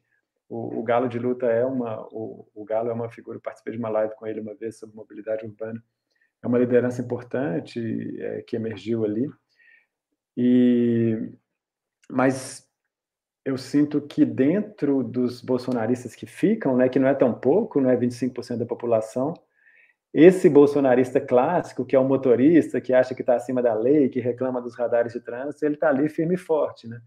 É, porque a, a, a, é a mesma lógica que, que permanece com que você possa né, olhar para o Bolsonaro, esse tanto de casos de corrupção no governo, e você não vê isso como corrupção, né? Você vê como algo que ele está fazendo ali, mas não é importante. É um pouco essa mesma lógica de uma, de uma certa personalização, de, de não universalização das regras e de se achar acima dessas, dessas regras dos seres comuns. Então, eu sinto que uma, uma, certa base do bolsonarismo que é forjada em torno dessa agenda dele do trânsito, mas que é uma agenda de muito mais coisa, do direito ao desmatamento, ele tem essa agenda toda que é contra as regras da coletividade, ela segue firme ali com ele. Né? Ela está tá importante nessa base dele que que é uma base que, que segue ativa. Chegamos no choque de cultura na caixa de comentários, é sinal que o papo está acertando. Uh, eu vou passar um videozinho rápido aqui e o Divan e o Roberto têm uma frase para falar sobre esse vídeo aqui que eu vou passar rápido. Faz uma citação do conceito de máquina de guerra do Deleuze e do, do Guattari conceito que é usado para falar dos devires minoritários, revolucionários, da desorganização do corpo, da ética como acontecimento. Hoje, quando Bolsonaro e seus caninos generais desfilavam às custas do erário, sua impotência materializada em tanques de guerra e outras armas móveis de alto poder de destruição, um outro tipo de metal ressoou na esplanada. Fabiano, trompetista, apareceu com seu trompete, fazendo soar a melodia do jingle de Lula. Há muito símbolo aí. Num país com quase 600 mil mortos por asfixia devido à necrogestão de Bolsonaro, Fabiano fez explodir dos pulmões uma música de afronta. Pouco importa o que você pensa de Lula, ele é o pavor de Bolsonaro. O metal do trompete cortou como faca quente as engrenagens do medo. Não me refiro ao medo que Bolsonaro pensa que faz, mas ao medo que ele sente. Fabiano foi preso. Acossado como vermes que são, a defesa do verme é se enrolar e recrudescer em suas máquinas de violência e intimidação. Elas foram eles foram intimidados pelas notas de uma melodia, atormentados por uma memória, derrotados pelo poder de uma, de uma canção. Quem é verdadeiramente, quem é a verdadeira máquina de guerra? Pergunta Isaac Souza, professor de História do Estado do Piauí. Portanto, fica aqui é, uma reflexão sobre por que prender um trompetista que tocava uma canção diante de uma máquina de guerra. Divan, antes de, de, de, de, eh, falar a tua frase, já imaginou a possibilidade de, de citação de Deleuze e Guattari, máquina de guerra em plena CPI, velho? Olha, é, quando começou a fazer uma preliminar, como bom processualista né, penal, vou fazer uma preliminar aqui. Quando começaram a falar ali de Deleuze e Guattari, eu achei que ele ia fazer uma menção àquela foto da ex-participante do Big Brother, né, que essa semana também citou Deleuze, né, falando dos afetos, é, é, atravessando o corpo né, e tudo mais. Né, eu achei que é uma grande semana para o Deleuze no Brasil, né? Mas uh, o que eu ia dizer é justamente isso, né? Uh, surpresa né, em relação a isso, a, a, um, a, um, comentário como esse ter sido lido, e de várias maneiras, né, seja numa citação aí com esse ponto mais filosófico, seja na própria fala do Randolph, né, que foi quase que a citação do professor piauiense, mas mastigada, né? Ele, em, em linhas gerais, colocou o seguinte, né? deu para ver claramente, né? Se era para ser uma de demonstração de força, deu para ver claramente que foi uma demonstração de fraqueza. E, e, e faço também um coro aqui em relação a, a cenas que uh, chegaram para nós via rede social, né, da, da, da, constrição física e da detenção lá do, do, do, do trompetista, né, como ele é conhecido, porque é, é bastante triste aquilo, com muita violência, ele foi, ele foi acossado ali, né, de uma maneira uh, que diz tudo, né, eu acho que as fotos, inclusive, da, dele sendo conduzido e detido com muita truculência, eu acho que elas só corroboram né, o que acabou de ser lido, né? O que não deixa de ser também uma prova de que essa CPI nos causa muita surpresa, tanto é que a gente brinca, né? Que virou uma mistura de evento com reality show dos mais dos mais queridos pela população.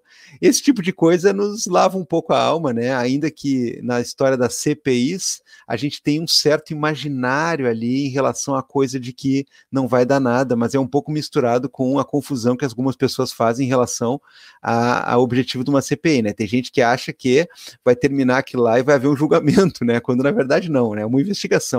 Mas rende momentos como esse, né? A gente tem que ter algumas citações de desabafo como essas, né, para compensar tudo que a gente ouve falar né, da boca do Heinz e do Girão e de alguns outros lá que estão devidamente pagos, né, para passar esse papelão aí.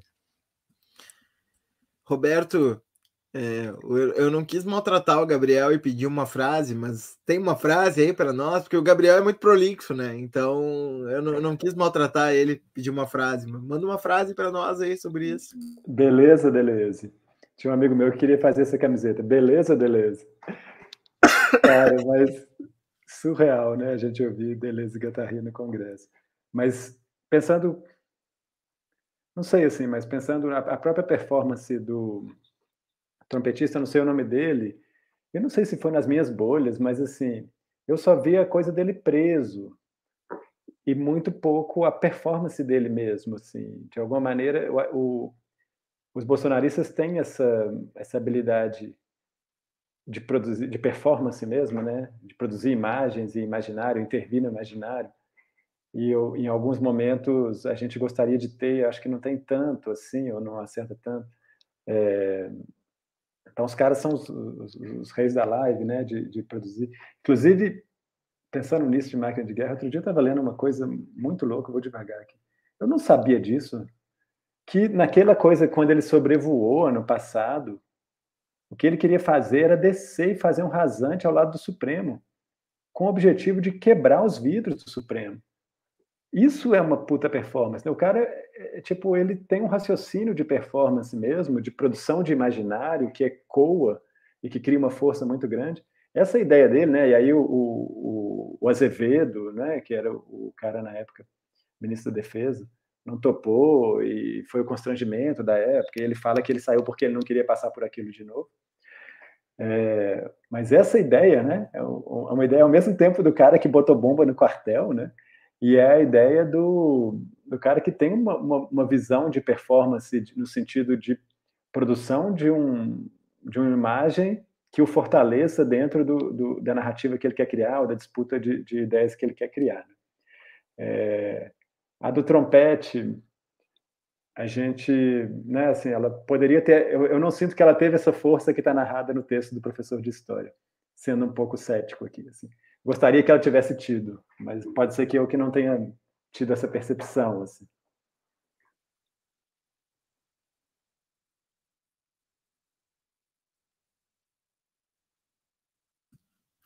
Então tá. A gente vai agora abrir espaço aí para que o para que o público faça, né, a galera aí faça perguntas. O a nossa caixa de comentários entrou no fluxo esquizo né? E começou um debate próprio. De vez em quando acontece isso nas lives, né? É, se desconecta totalmente do nosso papo e começa a brigar entre si, né? O, o, que é muito divertido, né? A gente gosta, assim, porque a gente se distrai de vez em quando olhando vocês se matarem, né? Mas é, fora esse prazer sádico, né? É, acho que o que eu estava pensando, né, em cima do, do, do, do, que o Roberto acabou de dizer, né, antes da gente ler as perguntas da galera, é, é mesmo na inadequação do Bolsonaro no conceito de conservador clássico, né? Porque teoricamente o conservador é um cara sóbrio, né? É um cara assim recatado, digamos assim, né? E quando a gente pensa, Gabriel, que o cara flertou com a possibilidade de usar aviões para dar um rasante né, e destruir vidraças do Supremo Tribunal Federal para intimidar os ministros, a gente vê que o cara é uma mistura de terrorista com guri da quinta série, sabe? Que inunda o colégio, né? Furando os canos porque acha massa, tá ligado? Que na última aula uh, os, os, os canos sejam furados, sabe? É, não tem, tem muito pouco a ver mesmo com conservadorismo nesse sentido, né? É uma espécie de. Como diziam lá os caras, né? Esses dias acho que, que, que eu vi uma citação do Reich que dizia algo tipo é, revolução sem mudança é o. É, como é que é? Ah, eu vou, vou pegar a frase e tal. Mas é uma coisa que relaciona o, o o fascista, né, como um revolucionário de uma revolução que não transforma nada, né, assim, um revolucionário sem conteúdo, né. Então, uh, parece que tem um pouco desse caldo aí no bolsonarismo, né? E, e, é esse caldo que eu acho que eles vão ter dificuldade de sustentar à luz do, da aliança com o Centrão, né? A longo prazo, né? Eu acho que isso que, que a gente tem que pensar aí. Gabriel. É, tem uma, uma coisa que a gente tem repetido, eu e o Carapanã, abraço pro Carapanã, né? Tá aí nos assistindo. Mas é, tem uma coisa que a gente tem repetido no, no Vira Casacas, que o pessoal já tá, já tá uh, fazendo a citação como se fosse nós que inventamos, né? E eu sou sou obrigado a dizer não, né? Aliás, vou pagar uma multa aqui no trânsito, né? Mas eu vou, mas eu vou, mas eu vou fazer necessário isso aí, né? Eu vou dizer que foi uma expressão inventada pelo Reinaldo Azevedo, tá? Então computa para mim aí 100 reais na multa. Uh, mas uh, foi uma expressão inventada casa, por ele. Casa cinquentinha aí para a mais. Caso, eu, eu faço o Pix aqui, eu faço o Pix, né? Porque, enfim, tem, tem que pagar esse pedágio. Mas o que acontece? É, o, o, Renato Azevedo começou a usar, o Leandro Demore, por sua vez, né, é, começou a reprisar em alguns, em alguns programas que eles fizeram na, naquele, naquele. Como é que é o nome do aplicativo? Aquele que né, ia matar o, os podcasts, enfim, né? Enfim, né? Aí o que acontece? É, aí a gente ouviu lá uh, do Demore e a gente começou a falar citando os créditos originais, mas as pessoas elas encasquetaram que foi nós que inventamos, né? Então, assim, né? Que fique bem claro, né? Não estou usurpando a frase, mas vamos lá, né? Quando o cara vê a live do Bolsonaro, aquela, onde ele está com camisa do Sampaio Correia, do lado de uma pessoa uh, fazendo gestos uh, estriônicos ali, né, para tentar uh, interpretar ainda com mais ênfase a questão para Libras, e quando tem algum convidado completamente estapafúrdio, né, o astronauta ou coisa parecida, aquilo lá é legitimamente uma mistura de Al-Qaeda com os Trapalhões, né você começa achando que é Al-Qaeda, né? Naquele clima meio sinistro, assim, do cara falando de um jeito meio amador, mas depois vê que é trapalhões, cara, porque todos os elementos do cenário é uma comédia absoluta. Agora, isso que vocês trouxeram aí, né, do rasante, mostra que, eh, de certa maneira, o Bolsonaro e o bolsonarismo ele não está, uh, ainda que tenha assumido o poder, ainda que tenha, tenha sentado na cadeira, ainda que esteja com a caneta na mão, ele não difere ainda de pessoas jogando fogo de artifício, de pessoas fazendo essas manifestações aí meio estapafúrdias, ou seja, ele meio que é isso, na real, né? Ele é isso. E eu acho, né, eu tenho uma, uma polêmica aqui, né, que, né, eventualmente a gente pode entrar nisso ou não, mas o fato é, eu acho que o mundo viveu um momento disso né? Ou pelo menos quem estava na tempestade perfeita com eleições em um certo período. Daí que vem, por exemplo, a questão do Trump, e daí que vem uma coisa que eu, eu ninguém me tira da cabeça, que o Bolsonaro, inclusive, em 2018, eventualmente, numa, numa disputa contra o Lula com direitos políticos, eu acho que o Bolsonaro ganharia. Né? porque não me parece ser uma questão, claro, uh, uma questão de um Haddad ou de um outro candidato, talvez facilitasse ou dificultasse mais as coisas, e sem dúvida Lula dificultaria muito, né, a coisa para Bolsonaro. Agora, me parece que era o momento, né, me parece que era o momento uh, do triunfo desse tipo de coisa, desse tipo de mentalidade, que não é um fenômeno brasileiro isolado, apesar da gente gostar muito e com razão de dizer que aqui acontecem certas coisas meio mirabolantes, né, e meio infernais. Mas me parece que era o momento. E aí, a gente viu no início do ano o ocaso né, do primeiro round né, eh, de Donald Trump, porque eu não sei se ele acabou para a política, né? A gente viu um ocaso disso naquela manifestação uh, esquisitíssima e até mesmo né, preocupante de invasão do Capitólio. É, é, eu não tenho dúvida de que vai acontecer algo assim é, num ocaso, numa derrocada do Bolsonaro. Eu não acho, né? Eu repito, talvez eu queira não achar, não sei, mas eu não acho que vai acontecer alguma possibilidade dele se manter, e eu acredito sim que ele perde a eleição, porque eu acredito que dessa vez, né, ao contrário da outra, não é o momento dele. Mas certamente vai acontecer esse tipo de coisa, e é, essa é a base que ele vai manter, e ele vai se tornar alguém que vai eventualmente voltar num, num mandato parlamentar, federal, como ele sempre fez na vida inteira, e sempre vai ter aquele pessoal disposto a esse tipo de coisa, porque isso é uma subjetividade né? Quando o Roberto falava da questão do trânsito, né, é, que me, me, agrada muito, Roberto, mas como amador, né, não, não como profissional, né, como, como tu que tem trabalhos inclusive na área, a gente percebe que isso aí, isso aí é, um, é, um, é, um, é fator de subjetivação, né? É, não é só uma moda, não é, não é à toa que tanta gente se encontra nesse discurso aí, né? Não é tanta, não é à toa que todo mundo reprisa aquela coisa daquela foto de óculos escuro com, com o banco do carro e tudo mais, né? Então, essa essa turma aí e essas práticas aí, elas são a essência da coisa, né? Quem venceu né, não foi exatamente um conservadorismo fleumático, como, como sugeriu eventualmente o Moisés, quando a gente pensa num conservador.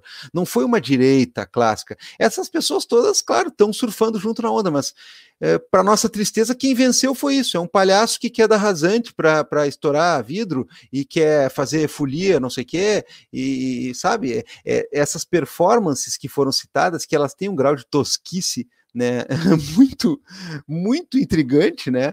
Foram elas que venceram, na verdade. O momento era disso, né? Tanto é que a gente vê que a própria direita no Brasil é volátil, né? O centrão, e eu faço questão sempre de dizer, né? É centrão só no apelido, porque não tem nada de centrão. Aquilo é a direita fisiológica, né? Que, se for possível, se une até com um governo petista a, enquanto puder sugar alguma coisa, né? E eu acho que é esse caminho, repito, uh, que está se desenhando para os militares, né? Essa coisa de achar uh, que Bolsonaro representa uma volta à galhardia militar. Bolsonaro foi um militar de quinta categoria, foi um um militar lá que não chegou a lugar nenhum, né, completamente eh, descartado dentro da própria eh, instituição. Ou seja, não é a questão os militares ou não, é um monte de gente que está percebendo que se ficar ali ao redor, né, aquilo que se dizia do é, onde há governo sou a favor, né, de alguns políticos brasileiros, esse setor só está se inchando cada vez mais, né. Então, não quero crer que não dura muito, né, esse governo dessas bravatas, dessa palhaçada é, que usa esse tipo de coisa, né, que pinta o Bolsonaro em cima de uma moto com uma águia no ombro, é, essas porcaria tudo aí, né?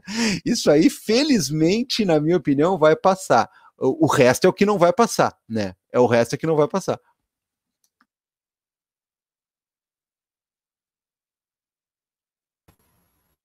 É, como assim, a gente já está encaminhando né, para finalmente, né? Tem uma pergunta feita pela Bárbara no chat também, que é uma pergunta também né, bem urgente, né? Ela, ela fala como poderíamos pensar uma maneira de enfraquecer o capital social de Bolsonaro, né? Porque, como vocês estavam apontando, né, ainda assim é uma possibilidade mesmo dele fracassando nas eleições, né? Ainda tem uma invasão, é, uma invasão, né? Tem aquela, né? É, mesma coisa que aconteceu lá nos Estados Unidos, porque realmente ele tem uma base forte, né? Ele tem um núcleo ali que está com ele, né? A gente vê pela não diminuição também, né? Nas últimas é, é, coisas de popularidade, né?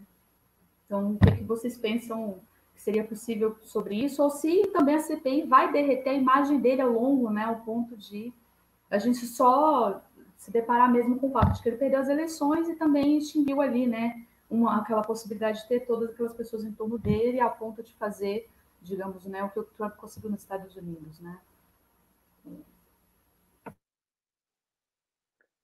Eu acho a pergunta da Bárbara super importante, é, porque, enfim, eu, eu sou atleticano, né, gente? Sou, são décadas de expectativas frustradas. Então, a gente aprende aqui em Minas que, quando você é do, é do Galo, que a gente só acredita quando acontece mesmo. Quando a gente cantava lá. Que inveja do teu momento aí, Roberto primeiro do brasileiro e vendo o rival ameaçado a cair para a Série C. Puta que pariu. Tu deve estar tá no céu agora. Qual rival? Não conheço, não. É, mas, então eu sou dos céticos. E eu só acredito que vai ganhar quando termina a partida mesmo, porque eu já vi expectativas frustradas. Rapaz, teve uma vez que a gente tinha ganhado a primeira rodada de 4 a 0 do Remo e levamos 4 a 0 lá e não fomos para a final de não sei o quê. Então já teve de tudo nessa vida. Mas eu acho que o cenário da economia melhorar, caso aconteça, e a pandemia acabar, é, parece um cenário de risco. Assim, hoje o Bolsonaro é um candidato fraco, ele vai distribuir bilhões no ano que vem, ele vai inaugurar ponte em Pindamonhangaba do Brasil inteiro e vai posar com isso, e se a sensação for de melhora, ele vai partir de 25% que ele tem hoje. Então, assim, eu não sou otimista, assim, eu sou sempre pago para ver. Assim. E ainda que eu acho que o Lula é favorito é, e ganhe essa eleição, se não tiver grandes hecatombes nesse caminho, se essa disputa for acirrada, me parece que esse momento aí que o Gabriel falou e que eu acho que vai acontecer, e, ele, vai contestar esse resultado e vai usar a maneira dele de contestar esse resultado, ele tem muito mais condições de contestar esse resultado do que o Trump tinha. O Trump não tinha setores do exército que o apoiassem, o Trump não tinha policiais militares que o apoiassem, o Trump não tinha esse exército degenerado que é as Forças Armadas Brasileiras, nascidas no golpismo, acostumadas ao golpismo, que não entendem seu papel na democracia. É, exemplo disso, essa palhaçada desse Braga Neto, qual que é pior ali, né? um bando de mamateiro que vive do, do dinheiro público e que não tem a menor ideia do papel deles, né, numa democracia que é proteger o país de ameaças externas, acham que tem que intervir, uma coisa de louco. É, e esse momento do Bolsonaro dele reivindicar a fraude das urnas e querer dar o golpe, parece que ele é o que, se a gente olha para o futuro, o que a gente acha que é certo é isso. É, caso ele perca a eleição, ele não vai assumir esse resultado. Esse momento vai ser muito melhor se para nós, se o Bolsonaro tomar uma lavada, né? Se a diferença for grande, se ele tiver com popularidade muito baixa, é, então, por isso é importante a pergunta da Bárbara, porque é importante desgastá-lo até lá. Né? me parece que a principal questão para desgastá-lo é não permitir que ele traga a pauta para o terreno dele. Porque por mais que seja tosca a performance de ontem, ontem, anteontem, não sei, aquela palhaçada, ela coloca o debate nos termos dele. E a gente fica falando sobre se foi tosco ou não. A gente fica falando sobre o exército brasileiro. Por mais que isso piore a imagem do, do exército brasileiro, a gente fica debatendo o voto impresso, a gente fica debatendo se o Bolsonaro tem força ou não para o golpe. Enquanto a gente estiver nesse debate, me parece que ele se favorece. Quando a gente vai para o debate que aconteceu de abril, maio a junho, que era o debate da corrupção na compra de vacina, que era o debate das rachadinhas que apareceram no fim disso, me parece que é o debate onde ele perde, onde ele não sabe responder, onde de fato ele fica sem lugar porque esse lugar moral da corrupção ele é muito da, da não corrupção é muito forte para ele. Então, o artigo do Gregório do Vivier na, na Folha nessa linha me pareceu muito bom e é o, o esforço que eu acho que a gente precisa fazer. Gabriel? Em alguns pontos, né, que eu poderia divergir do Roberto, na verdade, eu acho que eu vou vou terminar aderindo porque existe esse fator que tem que ser levado em conta, né? Fim da pandemia. Até porque a gente tem que lembrar uma coisa também, né? É, a, a, pandemia deu uma mão na roda para expor fragilidades que talvez não apareceriam ou não convenceriam tanta gente, né? É, eu visualizo muita, muita, muita gente que é, já não tem ou confiança, ou já não tem é, aquela questão indubitável de entre Bolsonaro e um PT que vai nos levar ao comunismo da Venezuela, que as pessoas elas tua mãe, elas, Gabriel, elas tua mãe já, já convenceu tua mãe? Elas estavam, a minha mãe está plenamente convencida, completamente anti-Bolsonaro, ela, ela não tem mais nenhum critério né? Se, se aparecer o partido nazista da Alemanha fazendo uma postagem contra o Bolsonaro, ela compartilha e, e curte. E, então, assim, já mudou, mudou completamente de figura, né? né? Valeu, aliás, Ivana. Tamo junto. Aliás, é, aliás, né? É, é muito interessante o que, o que eu vi esses dias alguém postando que se tu intensificasse os trabalhos né, eh, do SESC e tudo mais do Brasil, você não teria tanto apoio ao Bolsonaro, porque a quantidade de, de, de pessoas que foram levadas isso a partir da ideia de não ter uma atividade em grupo para fazer, né, para praticar, ou algum momento para se reunir, é muito importante, né? Então tu via aquela, aquela questão assim eufórica naquelas micaretas da camisa da seleção brasileira, né? Boa parte daquelas pessoas já conseguiram chegar à conclusão de que, bom, o cara é burro, né? Uh, os seus ministros aí são um bando de incompetentes, há sim corrupção, né? E o dado mais que não deveria ser o principal numa questão de um, de um sujeito como esse, mas acaba sendo, é o seguinte: olha o que está acontecendo em termos da gestão da pandemia, as pessoas morrendo, né? Então isso aí acabou desvelando uma série de coisas e essa patuscada da compra da vacina, né, que cada vez piora, é cada vez mais é, uma tragicomédia, né? Cada vez que aparece um que estava negociando, a gente percebe que o buraco é mais embaixo no sentido da desorganização da própria falcatrua. Isso tudo aí são fatores que, se não houvesse pandemia, eu sinceramente eu não sei se o desgaste não ia ser muito mais lento e, quiçá, não haveria a tendência natural de uma reeleição, né? Agora, uh, vou concordar sim né, com o Roberto nesse sentido, né? Realmente, há que se pensar que uh, se o cara partir de 25% para uma retomada, já é um belo de um caminho andado, né? Já é um belo de um caminho andado, e aí, né, eu vou ter que eu vou ter que me unir, né? Vou ter que abandonar um pouco a linha que eu vinha fazendo e vou ter que talvez me unir a esse ceticismo aí, embora não atleticano, mas eu não vou falar de futebol nesse momento da minha vida, né? Não não quero e não é para isso que estamos aqui, né? enfim. Valeu, valeu. A gente oh, tá os bolsonaristas da minha família não desistiram não, viu? Não, Roberto. Não, não, eu, eu tenho um tio que é o bolsonarismo Van la lettre, né? O cara é fino até, né? É francês. O cara sempre foi bolsonarista e nunca soube, né? Ele, ele encontrou no Bolsonaro, ele chora nos discursos do Bolsonaro, né? O meu padrinho, né? É, representa ele de um jeito assim que, enfim, né? Não vamos trazer as questões pessoais em demasia também, né? Mas, Mas elas marcam a nossa percepção. Elas marcam a nossa percepção. Dá até para fazer um transe, transe trash, né? Pode ser um novo programa, né? Um transe, transe trash, nível fofoca, assim, para todo mundo conversar se deve se ou não cancelar parentes, né? Que, claro, mãe e pai não tem como cancelar, né? Mas uh, mãe, pai, irmão, né? Não tem como cancelar, né? Mas assim, deve se cancelar parentes bolsonaristas, né? Acho que essa é uma aporia do nosso tempo, né? Assim, é um, é um grande problema do nosso filosófico, né, do nosso tempo. Enfim, né? Ou deve tentar salvá-los, né? A decepção pesa mais do que né, a, a, tentativa de reversão política.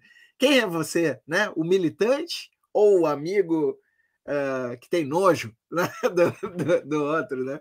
É complicado, né? Acho que essa é uma questão aí bastante presente na vida de todo mundo, né? Enfim, é, deixa eu, eu, fazer uma propaganda aqui. Eu, eu, tinha combinado com o Roberto também de não levar muito longe isso aqui, porque ele disse que baixa, né? O, já tá, já tá na, na hora do sono aí nessa, nessa hora, tá? Mora no, mora no, no campo, né? Acorda cedo, dorme cedo e tal, Roberto. Não, o papo foi bom, fiquei com energia aqui. Ah, tá então tendo tá. jogo do Galo, parece, falaram, né? Sim, tá rolando o jogo do Galo. Eu até brinquei que, né, toma um Red Bull antes e vamos nessa, né? É, deixa eu fazer uma propaganda para o nosso programa do, do, do, novo do Trans, que vai rolar a partir de segunda-feira que vem, que se chama Trítono, né? E o Trítono ele é um programa de entrevistas em que a gente vai é, Porra, falar sobre. Eu achei, eu achei que era um programa de blues, cara. É, não, então, né? Tem até a explicação aqui do trítono, mas eu vou deixar de fora, né? Do que, que é o trítono e por que esse nome, né? Trítono. Vou deixar de fora porque sou eu falando e deu, né? Chega de eu, eu aparecendo. Mas eu vou dar uma, uma palhinha aqui do nosso primeiro episódio. O Trítono é um, é um, então, um programa de entrevistas que a gente pega pessoal de diversos lugares, né? Pode ser da academia, pode ser da, da arte, né? De, de diversos lugares e busca entender sobre um prisma filosófico assim as, as, as ideias da pessoa, né? Então, o nosso primeiro entrevistado foi o Vitor Ramil, que falou sobre estética do frio. E eu vou passar aqui um pedacinho da, né, um teaser da entrevista para a gente saber como é que é o trítono. A pior coisa que tem é o artista meter ao que se espera dele. Isso é a pior coisa que tem.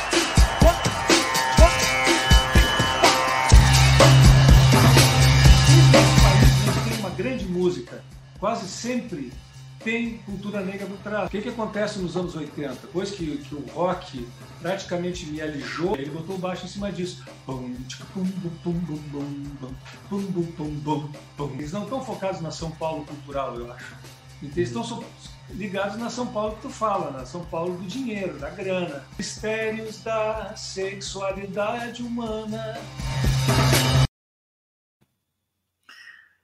Então aí fica o, o convite, né, para o pessoal segunda-feira se ligar, né? Segunda, terça, quarta, enfim, o vídeo vai estar tá aí, né, para assistir e tal. O que que tu acha, Ivan? Acha que vale a pena? Olha, ver, ver o Vitor Ramil falando, né? Não só cantando, mas falando também, né? é, Expondo é sempre muito bom. Então, né? Estamos aí, né? Já, já, já temos a audiência cativa aí. O, o Vitor traz um assunto, Roberto, que é, que é a estética do frio, que é uma certa leitura do, do, do, ambiente aqui, mais, do, mais ao sul, né? Que tem um, uma temperatura diferente, uma paisagem diferente, né? Não é nem a floresta, nem a praia, nem, nem o sertão, né? E que é a paisagem do Pampa, né? E a relação com uma certa desaceleração do tempo, né? E um projeto alternativo, né? Então, eu acho que conversa bastante com as coisas, por exemplo, que a Pisiagrama, né, uma revista que o Roberto, no momento, tu é o que, editor licenciado, Roberto? da, da Pisiagrama, né, foi um dos criadores. Hã? De férias, há um ano já. É, é editor licenciado da Pisiagrama, né, Bom, uh, vou fazer um negócio meio heterodoxo aqui, né? Apresentar os dois no fim, né? Mas para quem não conhece, até agora estava uh, aqui conosco, né? O Gabriel é podcaster, além de professor, tá? Essas coisas de menos importância, né? Além de doutor, ciências criminais, etc e tal, professor, isso não importa. Né? Mas ele é podcaster do, do Vira Casacas, né? Junto com o Carapanã, né? E o Roberto foi um dos fundadores da revista Pisiagrama, né? Que, assim como Vira Casacas está entre os meus três podcasts favoritos brasileiros, a Pisiagrama está entre minhas três revistas favoritas uh, brasileiras, né? Então, acho que conversa bastante com a Pisiagrama essa, essa temática aí do Ramil. Quero ver, vou assistir a entrevista. Beleza. Galera, gol do Galo aí, ó, Roberto. Sério? É. Olha aí, velho. E a gente aqui nessa conversa. Tem a Bárbara aqui, ó, comentando. Caiu o Distritão e eles trocaram pelo, pelo retorno das coligações proporcionais. A gente só falou disso no início, né? O Distritão era o bode na sala. Opa! Tinha um, posto, um monte de bode naquela, naquela reforma lá, um monte de coisa. Mas parece que uh, o retorno das coligações proporcionais, que era uma coisa que estava incomodando os partidos pequenos, né? é, ficou aí de volta. A gente não consegue ter um mínimo de funcionalidade numa reforma política que se mantenha no tempo e gere algum efeito, né? Os caras já é o PMDBismo e, em pleno funcionamento. Dami, Vitor, vocês querem fechar com algum comentário? Fala para a galera, né, curtir, é, seguir nas redes sociais, né? E Importante. é isso, né? Beleza. Vitor? Opa, boa noite aí para todos. Sem polêmicas para fechar. Acho que... É um cara que... muito polêmico, né? Tô achando, tô achando que não vai ter golpe, não. Tô achando. Por enquanto. Ó, é bom, porque o Vitor é meio contrário e tal. Então, se ele é. Se ele tá dizendo que não vai ter golpe, é porque provavelmente é, os otimistas né, tão, tão, tão corretos, né? Porque nesse momento é mais contrário ser otimista que pessimista. Né? É, bom, então tá, eu queria agradecer ao Roberto e ao Gabriel por terem estado conosco aí, Dami, Vitor, companheiros de sempre. Beijo para todo mundo, né? Quem, quem ainda não seguiu o canal, vai se fuder, segue logo aí esse canal, né? Maravilhoso, né? De debates filosóficos, musicais e, e outras coisas. Gabriel, um beijo para ti, né? Compa, compa de sempre. É, Roberto, né? Também, né? Queridão. E seguimos na luta aí, gente. Beijos, abraços e até a próxima. Valeu. Próximo é com cerveja. Aê. Porto Alegre.